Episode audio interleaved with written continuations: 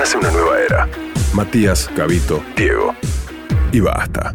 Stop me if you think you've been heard this one before. El señor Jerry Garbulski y nuestros amigos de TED, que ya se viene, falta poco para el nuevo encuentro. Buenas tardes. ¿Cómo andan? Así es, falta poquito. En realidad no tampoco. El 28 de septiembre. Eh, el tiempo vuela. Tiempo ¿Viste cómo vuela y como les Por ahí estamos en Praga para esas épocas. Uh. Ah, no, es el arranque, en principio de septiembre. Como les contaba la vez pasada, eh, ya está abierta la inscripción para los que quieran participar del sorteo de entradas gratuitas. Pueden entrar a tdxriodelaplata.org y anotarse. Eh, todavía queda tiempo para anotarse, así que si quieren participar, no se dejen estar. Qué bien y qué joven se le ve a Bilinkis, ¿eh? Sí, realmente. Ah, no, es el hijo Ah. de Jerry Garbulski Perdón, que acusa una edad de... ¿De cuánto? De No, 12 pero años. de- 11. Está comiendo un alfajor que comiendo, cuesta lo enganchó 12, comiendo un 12 años, alfajor. 12 años. 12, ok. 12 años tiene Leandro. Y un futuro en el mundo de las ciencias que ya nos vamos... Veremos, Igual le preguntaste veremos. porque no te acordabas la edad vos, ¿no? Se te ¿cuánto era que tenía este? ¿Cuánto tenía? 11, 12. Mira, no, 12, 12, 12. Tengo dos hijos hermosos. Qué bueno, no, bueno, tengo cinco, dos son hermosos. Podría ser la diferenciación. Bueno, y vamos a hablar de qué nos reímos. Así es, así es. Y para empezar, les voy a contar que durante el fin de semana eh, me puse a pensar en la muerte. Eh, te- te bajonea los domingos, sí, ¿no? Un poco. eh, Me pasa eso a veces. y, y traté de recordar las veces que estuve cercano a mi propia muerte a lo largo de mi vida. Y tengo, recordé 10 cosas, 10 cosas en las cuales, o 10 ocasiones en las cuales estuve cercano a la muerte. La primera fue una vez que fui a andar en kayak al sur de Chile por los fiordos con un amigo. eh, y otra de las personas que estaba con nosotros remando eh, se cayó al agua. Y yo me tiré bien macho a salvarlo y por poco me ahogo yo. Eh, esa fue la primera. La segunda, una vez íbamos con, con mi esposa y mis dos hijos en un avión eh, de dos turbinas y una de las turbinas explotó al poquito de despegar. Y entramos en caída libre y por suerte eh, con la turbina que le quedaba pudimos volver al aeropuerto. Ca- Esto fue en- pará. La- Caída usaste libre. el término caída libre. Caída libre habrán sido tres segundos. La gente, algunos dicen que fue una hora, otros dicen que fue un segundo. Obviamente ahí perdés noción del tiempo. Pero esa sensación de que pierde sustento el avión y empieza a caer, ¿no? Eh, hasta que el piloto logró con, con un motor equilibrarlo y, y aterrizar de nuevo. Y las, otro- las otras ocho ocasiones en las cuales recuerdo casi haberme muerto es de la risa. Bien ahí. Me Ojo acuerdo, que a veces produce ahogo, sensaciones. Es terrible. Sí, sí, terrible. Una de ellas me acuerdo, la primera vez que lo escuché a Peto Menachem hablando o tratando de pronunciar Leverburst en uno de sus Monólogo, monólogos. sí, ¿Que. ¿Cómo se pronuncia? No sé, yo no sé cómo, lo- pero él está, no sé, un minuto pronunciándolo de 25 formas distintas y yo sentí que me moría, eh, literalmente, porque no podía respirar de, de la risa y varias otras más. La risa es algo muy raro, ¿no? La risa, si uno lo piensa, una persona de repente empieza a emitir unos sonidos extraños y el cuerpo genera movimientos espasmódicos, muchas veces incontrolables, al punto tal de que uno siente que se muere, como en esos casos extremos, y al mismo tiempo nos hace sentir muy bien. Es algo súper raro la risa si lo pensamos así. Es tan raro que desde la antigüedad eh, los pensadores más famosos le dedicaron un montón de tiempo. De hecho, Aristóteles, uno de los grandes filósofos griegos, eh, le dedicó mucho de lo que él escribió a hablar sobre la risa. Y lo primero que dijo es que los seres humanos no tenemos alma hasta que sonreímos por primera vez. No está mal. Él decía que eso pasaba más o menos a los 40 días de edad. Hoy se sabe que es más cercano en promedio a los 90 días, pero obviamente con, mucha variación. Y también decía que la risa es una de las principales cosas que distinguen a los seres humanos de otros animales. Eso lo decía Aristóteles, pasó mucho tiempo y hoy sabemos que en realidad hay animales que se ríen también. Eh, primero se descubrió distintas especies de, monos, de simios haciéndolo, eh, especialmente haciéndose cosquillas y jugando en- entre sí. De hecho pueden ver un video eh, de monos haciéndose cosquillas y riéndose en core.to barra risa. Ahí vamos a poner varios de los links que vamos a mencionar, vamos a mencionar hoy. Eh, um, y hay una teoría que dice que los monos se hacen cosquillas y se ríen para avisarle a los otros miembros de la comunidad que no se están peleando, que están jugando. Eh, esa es una de las tantas teorías de, de para qué Mira. sirve socialmente en los monos la, la risa.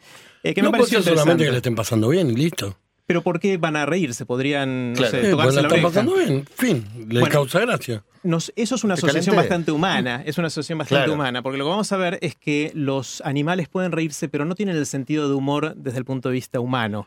En el Eh, sentido de hacerse un chiste y reírse. Sí, y reírse. Paso un solo comentario. No, Intentar dos. interpretar que es otra cosa es una, me parece bastante más humano de querer separarse de los monos, me Puede parece. ser, puede ser. Esto es una teoría y seguramente Sí, hay, hay varias más también. Y el perro mueve la cola, pero no es risa. Es como Es otra forma de satisfacción, no sé si risa claro. o alegría. Está bueno, no es sé. otra manera de, de quizás de expresar un- una sensación parecida.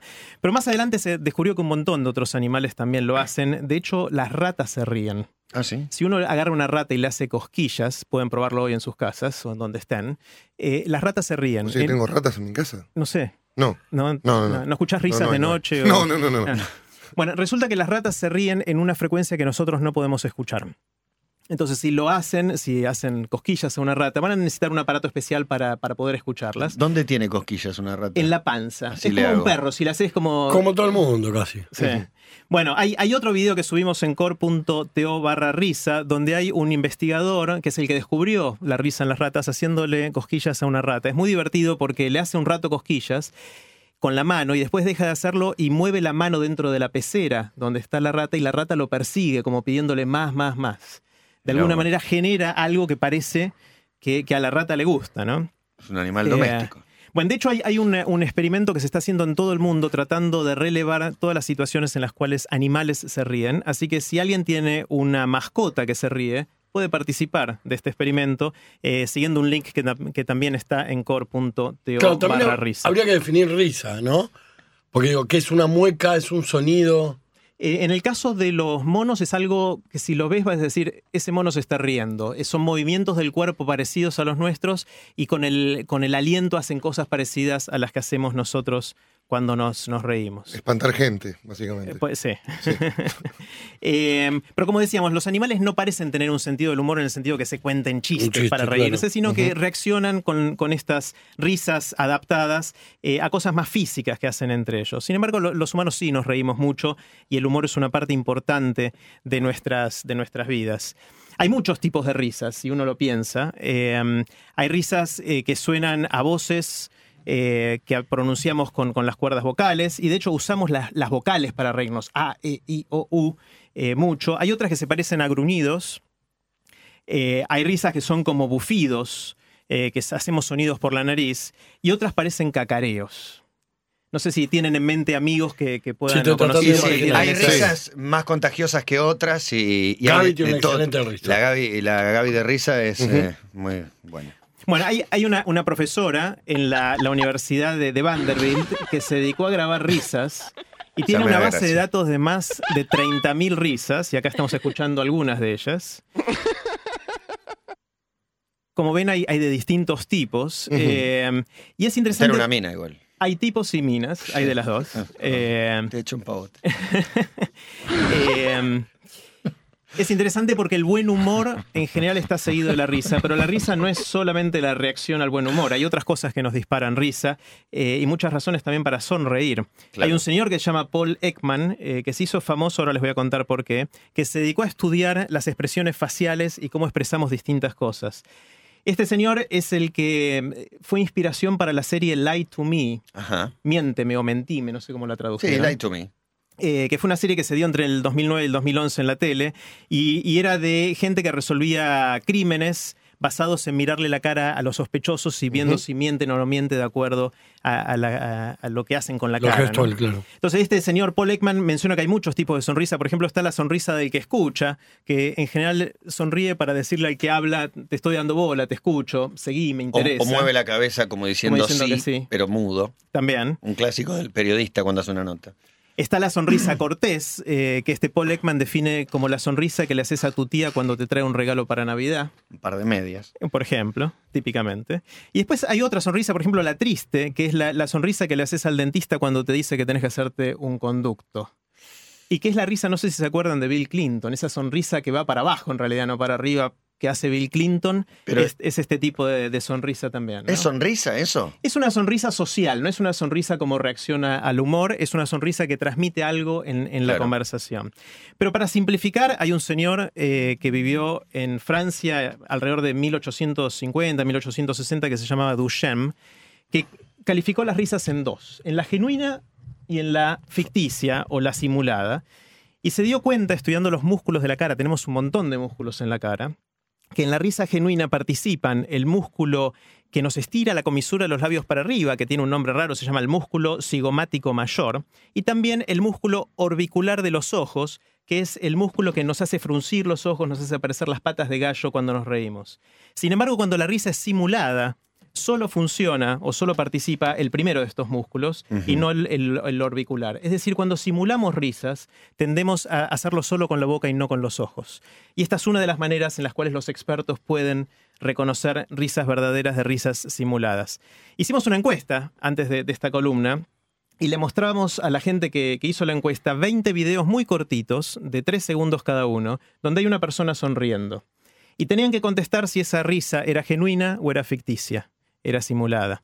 Eh, y le pedíamos a la gente que nos diga cuántas respuestas tuvo correcta al final, porque el ejercicio este al final te dice Claro. cuántas hiciste correcta. Los que no lo hicieron todavía y quieren hacerlo, está el link en core.to barra risa.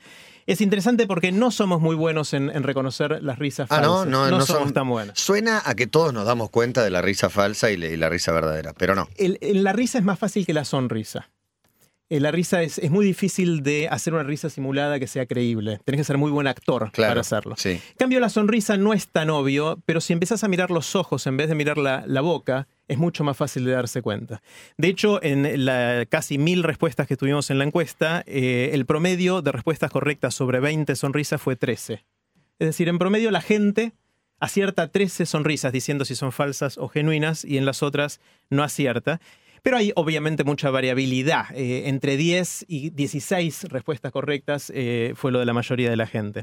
Ahora, yo lo hice después de haber leído bastante para esta columna, porque yo no sabía nada de este tema, me puse a leer ahora. Estabas influenciado. Estaba ya. influenciado y ya sabía dónde mirar. Y sabiendo dónde mirar, mirando más los ojos que la, que la boca, acerté 18. Es decir, que es algo que uno puede entrenarse y puede ser interesante para tener conversaciones más, más genuinas con la gente. Sí, Igual hay un enojarte también. No Claro. te rías así falso. Claro, exactamente. Bueno, Igual perdón. hay un margen de error, no es que acertás todas, ¿no? No, no. Hay, Hay- algunas que son más, más, más difíciles. Más de- difíciles. Sí, sí, sí, sí. sí. Eh, um, otra cosa es que la risa es contagiosa. Eh, um, hay, hay un caso que a mí me divierte mucho, es una cadena de risas por Skype que se hizo hace un tiempo. Está el link en core.to barra risa. Eh, es- empieza con la risa de un bebé y la consigna era que mires esa risa y que te filmes mientras la veas. Y si resultaba que te contagiaba y vos también te reías, eso lo agregaban al final del video y así fueron creando un video de 3-4 minutos donde hay un montón de gente riéndose. Claro, y risas espontáneas. espontáneas y realmente te empezás a tentar vos mirándolo también de, Claro. de cómo es. Hay, hay algo raro con esto del contagio de, de la risa. Hay otros casos de situaciones en los subtes en los cuales entra una persona al subte, a veces naturalmente, a veces simulada, un actor, y se empieza a reír a carcajadas. Al principio la gente lo mira como diciendo, este está loco, eh, ¿qué es esto? Y de repente alguno empieza a esbozar una sonrisa, de repente se empieza a tentar un segundo, un tercero, y al minuto, dos minutos está todo el subte riéndose y no saben por qué. Eh, hay otro video en core.to barra risa que eh, muestra eso y es, es muy, muy increíble lo que pasa. Este tema de, de la risa contagiosa eh, se usa mucho en la tele. Obviamente vemos programas donde se supone que nos tenemos que reír y nos ponen las risas para que de alguna manera generen contagio. Eh, el efecto, la tristeza, ¿no? La, la desolación, la depresión de las risas grabadas. No, y también hay- Igual funciona, me parece, ¿no? La risa grabada, pero es eh, deprimente. Grabado Es o en vivo te- también. También te dicen, bueno, acá te tenés que reír, como que te está marcando Te un están chiste. señalando. Pero también hay mucho actor que abusa del recurso, mucho cómico, de hacerse el tentado. Eso es otra cosa. Sí, que decir, es verdad. Si ellos están tentados, estamos, la están pasando bien, te podría Y dar 10 nombres a que veces- simulan yo su creo que todos lo hacen, y viven ¿eh? de eso. Todos lo hacen a veces. A veces alguno que se tienta muy fácil- genuinamente y después es muy fácil le agrega dos o tres acting de la tentación. O sea, la Es muy estira. Sí. En general, las risas grabadas en los programas de tele son muy difíciles hacerlas creíbles. Porque uno cuando ve dice esa risa no va ahí, o sea, está a destiempo, ¿no? la intensidad no es lo que suena creíble. Esto arranca cuando los programas eran en vivo y las risas eran verdaderas. Pues Claro. le tengo que agarpar a toda esta gente. Claro. Y se M4 ríen por ahí en cinco. cualquier momento. y- Los que se rían mejor, traen. Claro. Sí, los últimos años de Chespirito había un anuncio en los títulos de apertura del programa que decían, por respeto al público, este programa no tiene risas grabadas. Mira. Y sí tenía risas, no tenía ni siquiera público en vivo. No. Claro, No. porque un- uno de los programas que se hizo famoso por esto fue La Nani, eh, la niñera, después traducida acá, pero cuando se hizo en Estados Unidos a principios de los 90, eh, um, em- empezaron a contratar reidores profesionales, gente que iba, veía el programa en vivo y se reía de acuerdo a lo que pasaba y hacían casting para esto. Eh, lo que hacían era convocar a la gente y le hacían grabar su, risa y después lo, hacían intervenir y decir, bueno, ahora reíte así, reíte así, y después los, los elegían. Y durante varios años fue un, un trabajo muy rentado porque no había buenos reidores. Pero los programas que lo hacían bien resultaba que tenían mejor recepción en el público y la gente se reía más. Funcionaban casi como una orquesta, había un director de orquesta de los reidores y, y funcionaba así. Esto después entró en decadencia cuando empezaron los realities, que no, no necesitaron tanto reidor eh, hacia adelante. ¿no? Yo recuerdo que con Tato Bores, por ejemplo, mis abuelos, había risas grabadas en el programa de Tato, o en vivo, había reidores en vivo. Había gente que se reía. Mis abuelos, italianos los dos, no tenían tanta velocidad como para seguir los chistes de Tato Bores. Una vez les, les, les traté de hacer el mismo chiste, sin los reidores, obviamente, y no lo, No lo captaban. Funcionaban Escuchaban las risas, yo les preguntaba, ¿pero qué dijo? No sé, gracioso, me decían. Era porque escuchaban las risas y se contagiaban de eso. Claro, bueno, esto Cabito lo, lo debe saber bien por, por hacer stand-up, ¿no? Porque eh, es raro, a veces uno hace el mismo material y la gente se ríe, a veces se ríe menos y a veces no se ríe, ¿no? Entonces Sí. es bastante impredecible la risa. eh, y en general, muchas veces depende de que haya un primer reidor. Que sea natural, no hace falta que sea pago, digamos, Depende, puede haber. eh, hay tanta teoría como mm, al respecto, pero lo raro es que te presentás, hay mil personas y en una función se ríen todos y en una no se ríe ninguno. A veces tiene que ver con factores externos, como llovió, ese día, no sé, el dólar se fue a 14, qué sé yo. Y o es también difícil. cómo te sentís vos haciéndolo y la Es gente lo probable percibe el muchísimo. ¿no? tono, como esté yo. Claro. Ahora, en general con audiencias grandes es más fácil porque siempre hay alguno que empieza y eso a veces desata la cadena, le dice a los demás que está ok, que, que La está mujer Javier. Bravo, por ejemplo.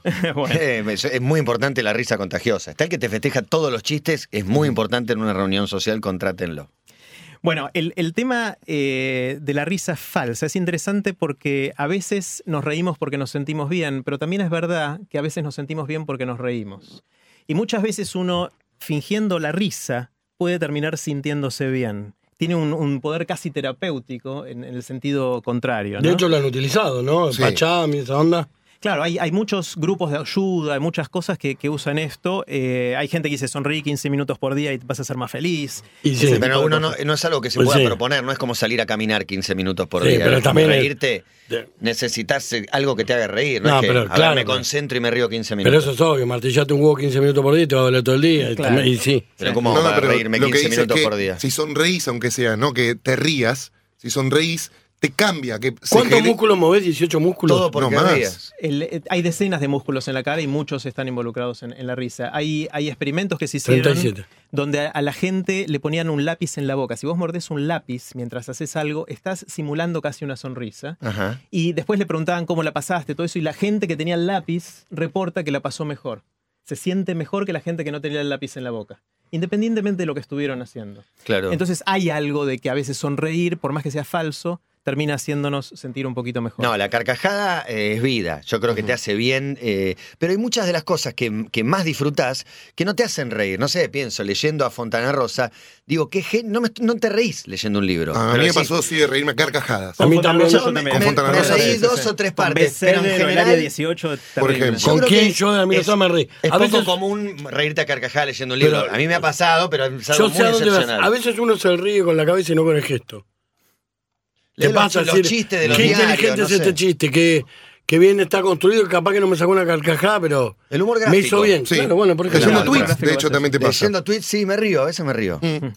Bueno, hay, hay un caso interesante moderno de esto y es eh, la gente, o especialmente las mujeres, que se ponen Botox para sacar las arrugas. Resulta No, que si no te se pones. más. No, te pones Botox, estás anulando justamente el músculo Los este músculos, claro. que usamos para reírnos. eh, y nos cuesta reírnos, y hay muchos ya casos de mujeres que se ponen Botox y después se deprimen. ¿Ah, O sí? sea, de alguna manera no pueden reírse más y eso tiene efecto en su estado de ánimo e inclusive en su salud psicológica a futuro. Así Y no es por la toxina cuidado. botulímica, sino lo que genera en los músculos. No poder reírse. Uf. Pero bueno, esto es eh, algún pantallazo, obviamente la risa es algo súper complejo. Eh, hablemos un poquito de humor, eh, de, este disparador de la risa tan, tan especial. Es interesante, yo no sabía, la palabra humor viene de algo de la, de la fisiología antigua. Parece que en, la fisiología antigua, en la medicina antigua, se creía que había cuatro fluidos en el cuerpo. La sangre, el flema, la bilis amarilla y la bilis negra. Y se llamaban los humores. Estos, estos líquidos eran los humores y se creía que la proporción que teníamos dentro del cuerpo de cada uno de estos fluidos determinaba nuestro temperamento y nuestro estado de ánimo. Y de ahí empezó a venir la palabra humor, que era el nombre de cada uno de estos líquidos, a, a cuán balanceado o cómo estábamos de, de ánimo. Y hay muchas teorías sobre el humor. Esto es algo que no está resuelto. Hay teorías, pero todavía no, no hay muchas comprobaciones de esto. Que al- algunas me parecieron muy interesantes. Les voy a mencionar nada más que dos o tres. El primero es humor como conector social. Eh, es interesante que una fracción importante del tiempo la gente lo destina a hacer, a intentar hacer reír a otros. Es verdad. Le dedicamos mucho tiempo a eso. Cuando encontramos humor en una situación nos da ganas de compartirlo. No hay nada más viral que un buen chiste. Inclusive antes de las redes sociales, cuando uno le contaban un buen chiste, tenía ganas de encontrar a otra persona Para para, contárselo. para contárselo. Eh, y de hecho, una gran parte de la industria del entretenimiento es humor. O sea, el humor es algo que está en nuestras vidas todo, todo el tiempo, Eh, pero a la vez hay mucha variabilidad de lo que es gracioso para distintas personas. Hay ciertas personas que encuentran algunas cosas graciosas y otras otras cosas. Por ejemplo, en, en la encuesta pusimos un chiste eh, que a algunos les gustó y a otros no. El chiste dice así, pregunta, ¿qué tiene dos patas y sangra mucho? Respuesta, medio perro. Fuerte, fuerte. Yo creo que con este chiste vamos a dejar a la audiencia analizándolo. Esperamos sus reacciones aquí en core.to, no, en basta arroba metro951.com. El dueño de una importante cadena de restaurante viajó a la India cuando volvió todas las reuniones laborales importantes y comenzaba con cinco minutos de risoterapia. Comenzaba él o él o le pedía a uno que se ríe y comenzaban todos como idiotas a tentarse y estábamos aproximadamente cinco minutos riendo sin sentido. Obviamente luego venían las cagadas a pedos, dice. Saludos a los text boys, dice Diego, me pasa reírme en voz alta leyendo Mafalda. Eh, espera que por acá la sensación que te queda en el cuerpo después de descostillarte de la risa es a veces similar a la posterior un orgasmo, dice Sebastián también. Eh, tenía un perro dálmata que sonreía, pero nunca pude sacarle una foto. Me encanta esta columna, soy muy risueña. Me estallo de risa todo el tiempo. También no es lo mismo que te cuente un chiste un compañero de laburo que el jefe. Te cuenta un chiste jefe, se ríen todos. Es verdad. Ah, Hay pero- algo de poder en la Igual también. Pero, pero risa falsa, seguramente. También, ¿no? sí, sí. Cuando te cuento un chiste, eh, algunos yo me la paso mal porque siento que me tengo que reír y ya estoy sufriendo porque pienso, mira, si no me causa gracia. A mí lo que me no lo mata- entiendo, y me peor tengo todavía. que reír. Y peor, saber el chiste cuando arrancó, no te voy a decir, lo sé, lo escuchás todo. Claro. Bueno, el, el que les conté recién, el de tiene dos patas y sangra mucho, Muy bueno, por cierto. eh, es interesante porque a algunos le gustó y otros no. Cuando hicimos la encuesta, eh, hay gente que dijo excelente, me, me descostillé de la risa, y gente que puso muy malo. Pero eh, a la gente le preguntamos también algunas informaciones eh, demográficas, hombre, mujer. Ah, sacaste un perfil del que le gustó y al que no le gustó. Claro, bueno, este chiste en particular le gusta más a los hombres que a las mujeres. A mí me encantó. me gustó mucho. Sos muy varón. Es medio, creo que se lo escuché a los rebos, pero está muy bien. Sí, no es, no es muy original. No, el chiste, no, no, no, no. Eh, y también eh, es interesante, le causa más risa a la gente que no cree en Dios. ¿El del perro? gente- el, El, del perro creyente medio se te ofende un se poco. ofende un poquito, lo ve demasiado agresivo. Claro, ¿Sabes por criaturita del Señor. Porque todos los perros van al cielo. Y las azafatas Claro. también. Bueno, yo tengo otra teoría. eh, que en realidad no preguntamos si la gente tiene mascota o no. Yo creo que a la gente que tiene perro este chiste no le gusta. Porque es- es que simpatiza mucho más con la víctima del chiste Claro. y, y puede ser que no le guste, pero bueno, no, no tenemos los datos. Me parece que con el humor negro. ¿Te gusta o no te gusta? Acá Claro. dice Maxi, no hay mejor sensación que caminar por la calle riéndote y que la gente te mire con cara de qué loco. Es genial. Creo que de los elogios más lindos que recibimos con el programa es voy en el auto solo riéndome o voy por la calle con auriculares solo riéndome. Y, y de aparte, vos sentís que te miran como un loco, pero estás orgulloso. Si te estás riendo, te da un poco de vergüenza, pero no tanto. Está- estaría buenísimo que hubiera algunos locos, entre comillas, que vayan a los subtes y se empiecen a reír como en el videíto que está en core.to barra risa, porque creo que nos haría muy bien a todos pegarnos algunas carcajadas como, como esas. Pero bueno, esta primera teoría del humor que les estaba contando, contando que es la teoría social, eh, reconoce que los chistes necesitan un conocimiento previo Claro. compartido entre el que cuenta el chiste y el que lo escucha. Eh, de hecho, en, en stand-up hay una frase cuando eso no está que es una falsa premisa. Si uno empieza un chiste diciendo, ¿vieron tal programa de tele y nadie lo vio en la audiencia? Eso no hay forma de que cause gracia. La gente el que se te ríe. insulta es eh, alguien que no le gustó porque atacaste un animalito. Claro. ¿Viste? Claro, la gente, exacta- la gente se ríe de lo, que se, de lo que se puede imaginar. Si vos fallás en esa construcción, lo perdés. No importa si el humor, el humor siempre es verdad, es una verdad exagerada. Yo soy tan gordo, tan gordo, tan gordo que me subí una balanza y la balanza dice continuará. ¿Ok? Está Eh, bueno. no, es- no es verdad. Pero lo contaste muy seriamente. No, no, no, pero para explicar el Me chiste. parece que te estamos faltando el No, respeto, no, no, señor digo, Rey. no es verdad, la balanza no pone continuará. Es una exageración de algo que es verdad. Si vos en esa construcción, si yo te cuento un chiste a vos de, de gallegos amarretes, pasó algo. Porque para el imaginario gallego bruto, el judío es amarrete. Claro. No importa si después es verdad que no es verdad. Tiene que ver con lo que está socialmente aceptado como esa premisa está, es así. Por eso, si fallás en esa construcción, no solo en stand en cualquier chiste, perdés, la perdés a la gente porque se queda pensando, le hace ruido, ¿por qué pasó? Y la perdés en ese chiste y en el chiste que, que sí. Bueno, hay teorías también que se contraponen a esto. De hecho, Casero dice que el humor funciona cuando uno está confundido, cuando está confuso. Ahí hay algo que te pasa y es que te reís porque a veces no entendés. Estás como medio pelotudizado y viene la risa. Igual que el llanto, que muchas veces lloramos porque no entendemos por qué nos pasa esto también. No coincido en lo de la risa en ese caso, me parece. No, no me acuerdo ningún ejemplo que me haya pasado así. Y, El, y el humor surrealista, el humor absurdo. Es mucho del humor de casero ese, ¿no? Claro, y tiene que ver con, tiene que ver con este. No todos nos reímos lo mismo. Hay gente que Claro. le gusta Lelutier, para ejemplo, hay gente que le gusta Lelutier, parece un genio, hay gente que le gusta Corona. Ujú.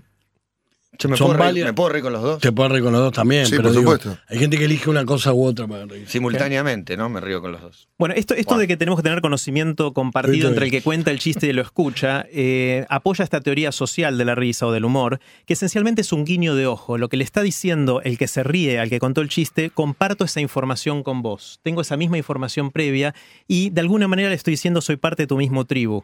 Eh, entonces, esta es la primera teoría que es la de afiliación social. La segunda teoría es la de afiliación de amistad y sexual. Esta es bien interesante. Eh, es interesante porque muchas veces no confiamos en la gente cuya risa nos- no nos parece genuina.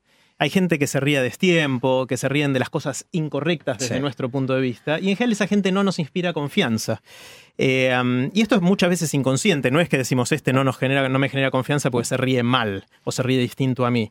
Eh, y buscamos en general amigos que se ríen como nosotros.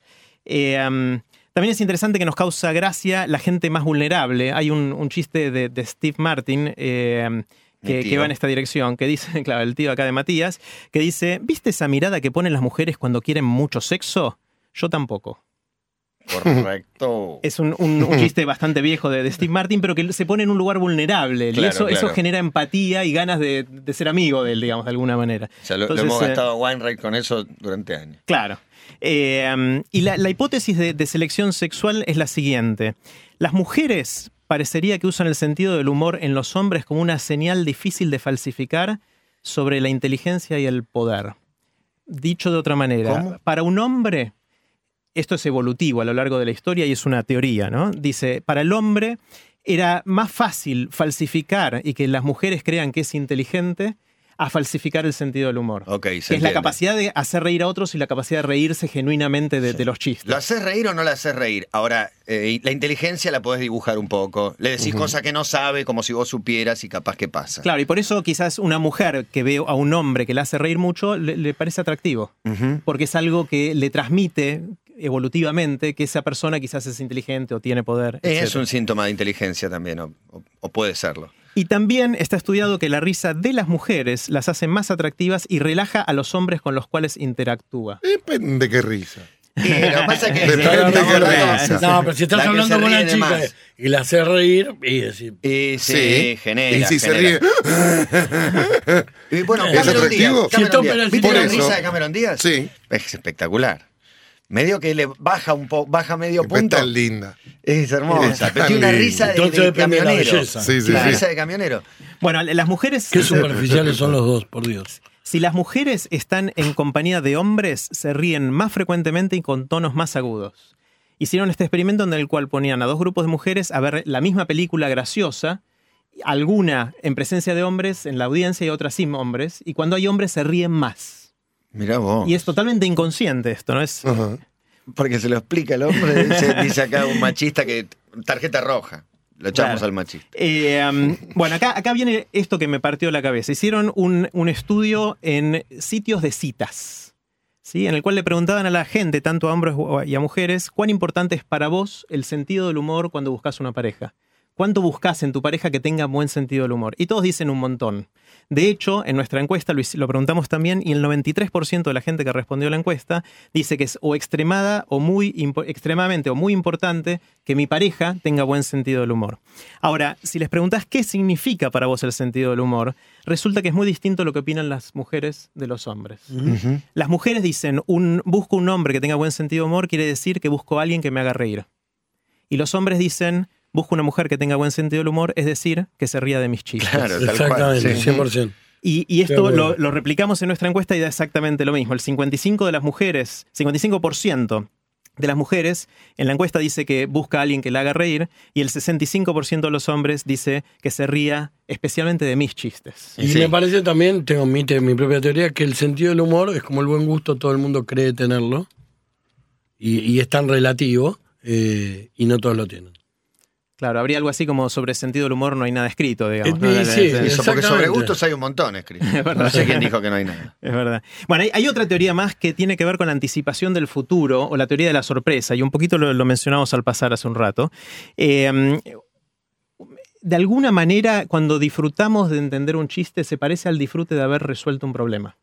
Si uno tiene un problema y lo resuelve, se siente bien y la sensación y hasta las partes del cerebro que se activan son parecidas a las que se activan cuando nos reímos con un chiste. Y cuando no entendemos un chiste, sentimos algo muy parecido a cuando no podemos resolver un problema. Es frustrante a nivel de. eh, Se, puede poner agresivo a alguien, ¿no? ¿Quién se cree que es este? Cuando hace un chiste que no lo entendés. Lo, lo he escuchado más de una vez. Es, es muy, muy fuerte. Eh, nuestra mente, y esto lo hablamos ya un montón de veces, está todo el tiempo planeando el futuro. Nosotros, eh, como seres humanos, vamos por la vida imaginándonos lo que va a pasar en los próximos minutos, Sí, horas, días, planificando. años, planificando. Y en base a eso tomamos decisiones. Cruzamos o no la calle de acuerdo a lo que planificamos que el auto va a llegar o no va a llegar y nos va a dejar pasar o no. Y de eso todo, todo el tiempo. Cuando nos cuentan un chiste, lo que hacemos, y muchas veces de manera inconsciente, es tratar de predecir cómo va a terminar. De la misma manera que queremos predecir si el auto nos va a dejar pasar o no. Y el remate de un chiste, cuando es inesperado y desata la risa, esa risa es una forma de ajustar lo que estamos planificando respecto al futuro de ese chiste y lo que realmente sucede. Hay una inco- incoherencia, una inco- incongruencia, que la risa es la manera que tiene nuestro cerebro de exteriorizarle y decir, "Ah, acá le pifié. Había planeado otra cosa y resultó que el chiste fue para otro lado que me dejó desubicado. Por eso el orden y el timing de los chistes son críticos. O sea, agarras un chiste y lo das vuelta y ya no causa gracia.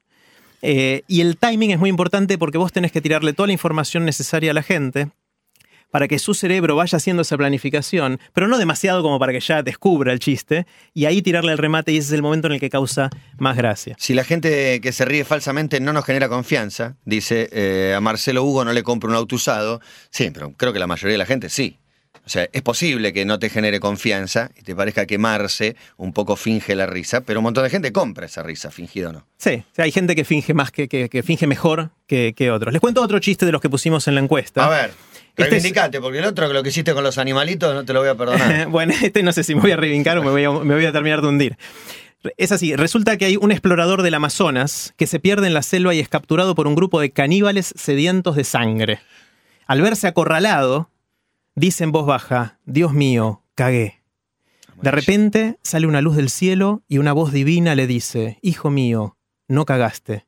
Agarra la piedra que está al lado de tu pie y tirásela con toda tu fuerza a la cabeza del jefe de los caníbales que está parado frente a tuyo. El explorador lo hace, no le quedaba otra. El jefe de los caníbales cae sin vida y los caníbales enfurecidos se acercan al explorador. Se escucha la voz celestial que dice, ahora sí, cagaste. Yo lo miro a Guati. Ese mismo chiste. Ese mismo ¿Cómo no entendés la gracia? Chu, qué bueno, el chiste. Bueno, Ese mismo chiste, leído por Rafa, yo eh, me tienen que internar. Claro, bueno, me tienen o que sea, obviamente internar. Y ni yo siquiera no llega soy buen contador, pero... No, no, no. Rafa no llega ni al final del chiste. No sé. Y, no- y nos reímos a pesar de claro, tiene otra gracia. Claro. Ya con la palabra explorador, creo que me río, me río una semana. Bueno, resulta que este chiste causó gracia muy dispar entre creyentes y no creyentes. Otra Los vez. creyentes no se pueden reír de esto porque de alguna manera un- el chiste se mofa de la figura divina. Claro. Claro. Y les cuesta muchísimo. Y es una gran diferencia cuánta risa le causó, cuánta gracia le causó a los creyentes de los no creyentes en, en nuestra encuesta, ¿no? Eh, bueno, hay muchas otras teorías. Eh, Freud, de hecho, le dedicó un montón de tiempo. Hay un libro entero de Freud dedicado a, a los chistes. Eh, él decía que tiene que ver con una descarga de una tensión reprimida, típicamente sexual. Eh, hay una teoría. raro, Freud. Ah, pero Freud es un todo eso, sí. Sí, sí. por ahí. Eh, hay otro que, otra teoría que es la de la superioridad. Uno se ríe cuando se siente superior al que se tropezó y se cayó en la calle. eh, o cosas de ese estilo. Lo interesante de estas teorías es que explican algunos chistes, pero no otros. Hasta ahora no hay una teoría completa del humor que explique todas las situaciones. Y de hecho, un gran debate que se hace es si se puede hacer inteligencia artificial que cree humor, con buen sentido del humor. Hasta ahora ya hay computadoras que pueden hacer juegos de palabras, porque toman los dos significados o más de una palabra y juegan con eso. Pero hasta ahora no hay ningún programa que pueda predecir cuán bueno es el humor que resulta. Eh, Lo que pasa es que es una cuestión de apreciación. Pero ya la maquinita esta que viene los miércoles, Siri, te Sí. contesta y te hace reír a veces, porque vos le decís cualquier cosa y tiene respuesta. Sí, sí, sí. Que tiene un caramba. Y es cierta, Ese- es Sí. inesperado. ¿Te querés casar conmigo? Bueno, me parece que no va a ser posible porque no sé qué. Igual está preparada también para, Para responder ese tipo de cosas. Claro, claro. Eh, pero bueno, el- el- esto de que los chistes no son universales, que, que hay cosas que causan gracia a cierta gente, cierta o no, hubo un- una iniciativa que trató de encontrar cuál era el chiste más universal, el chiste que causa gracia a más gente. Eh, y después de analizar un montón de postulaciones Con y, esto y cerramos votación, con este chiste. con este chiste vamos a cerrar. eh, Bien arriba. Y dice así, y dice así. Este es el ganador de un concurso mundial de ¿podés chistes. ¿eh? ¿Querés que lo lea Guati? ¿Querés No, que lo no, lea Guati? no, arrancá con esto me hace acordar. Esto me hace acordar a dos cazadores Ahí va. que están en la selva cazando cuando uno de ellos colapsa. Parece- colapsa Colapsa, el, el- el- colapsa uno de los, de los dos cazadores, eh, no respira, está muerto, o sea, está el cuerpo inerte, Le no respira y tiene los ojos abiertos mirando Sí. al infinito. El otro, desesperado, saca su teléfono y llama a emergencias y dice en tono agitado, mi amigo está muerto, ¿qué puedo hacer? El operador de emergencias le dice, cálmese, puedo ayudarlo. Asegurémonos primero que esté muerto. Se hace un silencio, después se escucha un disparo, el cazador vuelve al teléfono y dice, listo, ¿ahora qué? Está muy bien. Está bien, está, Está bien, bien. está bien. Está bien, claro que está bien. Bueno, Jerry, gracias por eh, todas las ideas y la búsqueda de tratar de interpretar algo que suena tan natural, pero en realidad tiene montones de explicaciones, ¿no? Y de orígenes. Así es, así es. Y el, el stand-up, que bueno, Cabito es uno de los referentes de Argentina, es... No. es- No. Sí. Cabito dice no serlo, no. pero lo es. Eh, Sí, Jerry, ya estás para el stand. Mil por mil. eh, es algo que también hacemos mucho en TED, tanto en TEDx Río de la Plata como en TED en Estados Unidos y en core.to barra risa puse un par de links, eh, uno al, al de Lucho Meliera, que es uno de los locales que a mí me encanta eh, y que hizo un, un monólogo de stand-up en uno de nuestros eventos, y el otro de una, una mujer de Estados Unidos que habla, un- tiene una conversación con la hija sobre sexo eh, y está muy bueno también. Bueno, bueno. lo vamos Acá a. Nicolás por Twitter metió uno bueno que a mí me gustó, más desconfiado que dos caníbales haciendo 69. Está bien, está bien. Y vamos a cerrar esta columna de TED despidiendo hasta dentro de 15 días con tal vez el humorista que más me hace reír en el planeta Tierra. El turno tarde siempre fue un poco más revoltoso. Matías, Cabito, Diego. De 14 a 18. Los repetidores de Basta.